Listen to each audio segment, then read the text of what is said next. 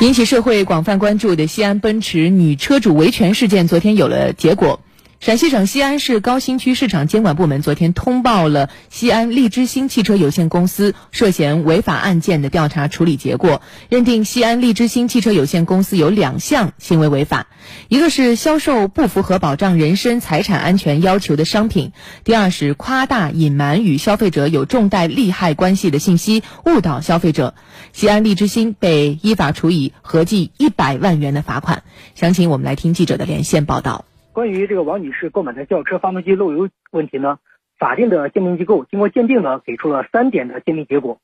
一是这个车发动机缸体右侧因为破损并漏油；发动机在装配过程中呢，将机油防溅板固定螺栓遗落在了发动机内；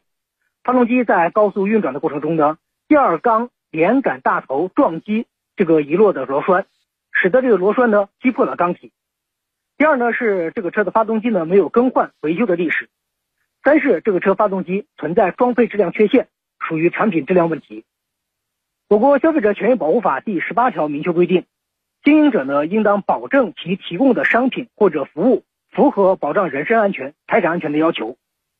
根据调查和委托鉴定的意见呢，西安利之星公司销售给王女士的轿车呢存在质量问题，虽然它不存在主观故意，但是仍然违反了法律规定。侵害了消费者的人身财产安全权，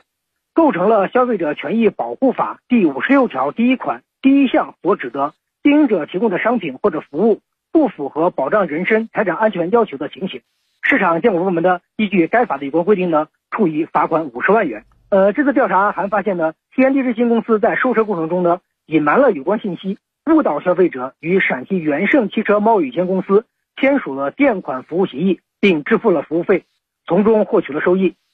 这一行为呢，侵犯了消费者的知情权、公平交易权，违反了陕西省消费者权益保护条例所称的经营者提供的商品或者服务不得夸大、隐瞒所提供的商品或者服务的数量、质量、性能等与消费者有重大利害关系的信息，误导消费者的禁止性规定。市场监管部门依据该条例有关规定呢，处以五十万元罚款。另外呢。执法部门对陕西元盛汽车贸易有限公司涉嫌侵害消费者权益的违法行为呢，已经是立案查处。